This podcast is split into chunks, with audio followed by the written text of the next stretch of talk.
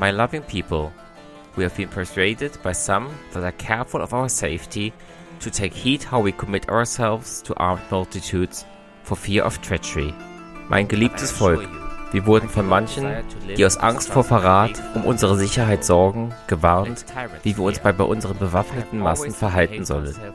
Doch ich versichere euch, ich möchte nicht meinem treuen und geliebten Volk misstrauen. Tyrannen sollen sich fürchten. Ich habe mich stets vor Gott so verhalten, dass ich meine Stärke und Sicherheit in die loyalen Herzen und den guten Willen meiner Untertanen legen kann. Und so bin ich nun zu euch gekommen, nicht zur Erholung oder Zeitvertreib, sondern entschlossen, im harten Kampf mit euch zu leben oder zu sterben. Mein Leben und Blut für Gott, mein Königreich, mein Volk und meine Ehre zur Not in den Staub zu geben.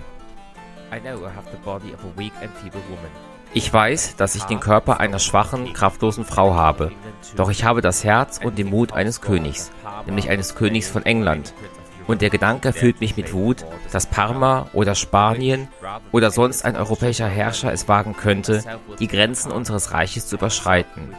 So werde ich, damit keinerlei Unehre auf mich fallen wird, selbst zu den Waffen greifen.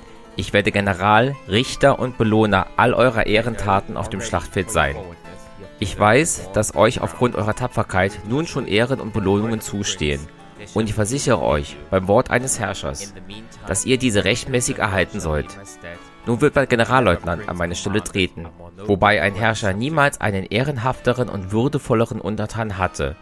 Und ich bin mir aufgrund eures Gehorsams, eurer Einigkeit in diesem Lager und eures Mutes auf dem Schlachtfeld sicher, dass wir in Kürze einen ruhmreichen Sieg über diese Feinde Gottes, des Königreichs und meines Volks erlangen werden.